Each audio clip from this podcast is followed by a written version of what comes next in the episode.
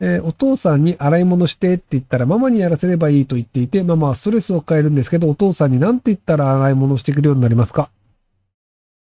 えっ、ー、と、このネイティ3アリーナさんなんですけど、あの、ネイティ3アリーナさんが洗い物をしてください。あの、他人にやらせるように他人をコントロールするより、あの、ご自分でやられた方が早いですよ。で、あの、要はママにやらせればいいというように考える父親だと、多分ママの仕事が増えるだけなんですよ。その洗い物をするんだけど、なんかあの、こう、泡でベタベタなままの洗面所になっていて、結局そのなんか流しとかはお母さんがまた掃除しなきゃいけないとか、なんかあの、本来だったらここに入れる場所がこっちなのにそれが違うところに入れてるとかっていうのがあったりするので、なのであの、やる気のないやつにやらせるぐらいだったら、あの、ご自分でやられた方がいいと思います。そのお母さんを助けたい、お母さんのその負担を減らしたいというのであれば、お母さんの手伝いを、その娘さんか息子さんか、その姉さんわかんないですけど、姉さんがやる方がいいんじゃないかなと思います。えー、顧客保守運用と上内社内上質やってますが、日本の会社ってフルタイム PC 使ってる社員にも安物 PC を与える組織多すぎませんか？税制上10万円のカビとかがあるの分かってるんですが、1ヶ月で100万円とか貸さなきゃいけないエンジニアが10万未満の遅い PC を5年とか使って業務効率を起こしているのは超低率だと思うんですが、経営者視点ができる皆さんご意見伺いたく存じます。えっと、バカだからです。えっと、あの、本当に頭がいい経営者がやってる会社は、ちゃんとあの優秀なエンジニアには、ちゃんと、あの、それなりの PC 与えます。要はそこでじゃあ、コンパイルに30分借りますってなったら、優秀な人30分間ぼーっとするより、さっさといい PC 渡して15分でコンパイルした方がいいっしょ、みたいなのがあるので、あの、単純に経営者がバカだからです。なので、あでも日本の会社多いんですよね。33歳、高卒、既婚、こなし、資格なしです。えー、転職先を探してないんですが、5年働いた職場、かっこ事務職を今月末で退職します。とりあえず資格もないので武器を取ってみようかなと思いますが、どう思いますか？いいんじゃないですか？えー、簿記の他は秘書検定とか薬の勉強がしてみたいので、登録販売者の資格も興味があります。ブレブレですが、アドバイスをもらえると嬉しいです。で、とりあえず簿記やりたいと思うんだったら全然やればいいんじゃないかなと思いますけど。なので、なんか僕に800円払うぐらいだったら、簿記の参考書とか買えばいいんじゃないかなと思います。えー、今後のインバウンド業界はどうなると思いますか？現在通訳ガイドをして月75万以上稼いでますが不安。え、もっと良くなるんじゃないですか？もうあの、日本はまだマスクすげえしてるらしいんですけど、まあヨーロッパとか、もう本当マスクしてる人が少なくなってきたので。なのでアメリカも全然マスクしてないっていうし、なので、金持ってる業界の人たちは全然マスクしなくなったので、でまあ中国はかなり厳しいとは思いますけど、一応その欧米と言われる欧州、アメリカはもう別にあのコロナなんか知ったこっちゃないよねってなってくると思うので、なってる状態なので。なので、あのインバウンド需要は全然ありなんじゃないかなと思いますけども。えー、35歳の経理です。年収800万円以上の待遇の転職を目指して、簿記一級に500時間ほどの勉強時間で取りましたが、受かりませんでした。このまま勉強を続けるべきでしょうか？はい。英語の勉強時間に割いた方が、高校、高年収転職にはコスパがいいでしょうか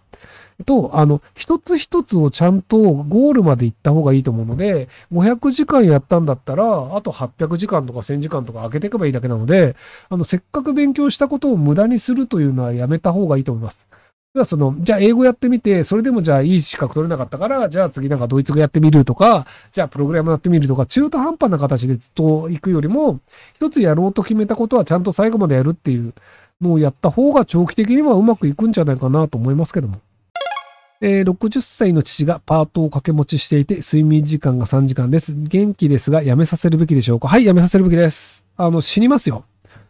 えっと、まあ、その、生まれつきショートスリーパーですっていう人であれば大丈夫な可能性もあるんですけど、基本的にはその睡眠時間削ると、あの、人は長生きしないんですよ。で、ショートスリーパーの人でも、あの、寝たい時に寝れないと、やっぱり長生きできないんですよ。要はその寝たいけども俺は1日3時間でいけるからちょっと頑張ってこの後寝ようっていうちょっと頑張っての部分が負担になってストレスになったりするのでなのであのなんか生活保護取るとかでもいいのでそんなに働かないで暮らす手段に変えた方がいいんじゃないかなと思いますけどえー、会社員です。45歳の時に住宅ローンを組んで新築の戸建てを買いました。子供が2人います。27年ローンです。現在50歳です。妻は専業主婦です。毎月の収入は手取り26万で、毎月のローンの支払い額が15万円です。ローン完済は夫の私が、夫と私の私が72歳の時です。毎月カツカツでとてもしんどいです。これは無茶な返済プランでしょうか？はい。無茶な返済プランですけど、もうやっちゃったので仕方ないですよね。72歳関西ってなかなかきついですよね。まあ、ただ子供がいなくなって、あの、生活費が下がると、まあ、あの、前倒し返済しやすくなると思うので、なので、あの子供があんまりお金をかからない形で、あの大学卒業するっていうのを頑張らせる方がいいんじゃないかなと思いますけども。えー、最近、落合陽一さんが親友を見つけたかのごとく GPT-4 と戯れています。先日、ギークサイトイベントの落合さんのセッションでもライブでスクリプティングしてました。各力さんの会もました。えー、凡人の僕には落合さんが感動しまくっている理由が理解できません。落合さんは一体何をしてるんでしょうか？えっと、何をしているのかはセッションで見たと思うので、具体的に何をしてるかっていうのは分かると思うんですけど、えっと、その、自分の身体感覚がめちゃめちゃ広がった感に多分なってると思うんですよね。想像で喋りますよ。あの、そのセッション見てないので。では、その、えっ、ー、と、絵を描くツールとかですごくこうなんか勝手に自動的に綺麗に絵描いてくれると、あ、すげえ楽しいってなるじゃないですか。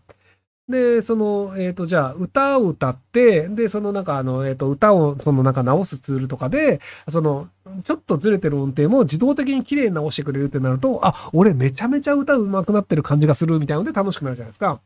で、あの、まあ、今だとその写真とかで自動的に補正して可愛く見せてくれる写真のアプリとかもみんな喜んで使ってると思うんですけど、あんな感じでその自分がやろうとしてるものを拡張してくれて、あ、それだよ、それみたいになると、なんかめちゃめちゃ自分の能力が上がった感じで楽しいんだと思うんですよね。いや、目悪い人がメガネかけて、めちゃめちゃ綺麗に見えるじゃん、世界、超楽しいみたいなのと一緒で、で、耳の悪い人が補聴器つけて、超音聞こえるとか、あとはまあその、すげえいいヘッドホンとかつけると、え、この音源こんなに綺麗な音で聞こえるんだ、みたいなのとかね。あとその、映画とかも 4K で見ると、うわ、めっちゃ綺麗みたいな。っていう感じで、その、自分の能力が広がったっていう楽しさみたいなものを多分感じてるんじゃないかなと思うんですけど、なので、あの、割とエンジニア系で行くんだったらチャット GPT 楽しいは割とわかる部分あるんじゃないかなと思うんですけど。要はそのギークさえ見る時点でエンジニア系の人だと思うので、なのでちょっと自分でもいじってみて面白さを確認してみるといいんじゃないかなと思うんですけど。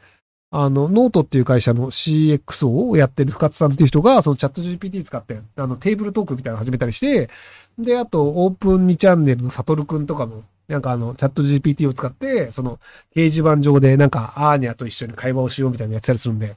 なのでエンジニア系の人は割と面白道具として今大流行りっていう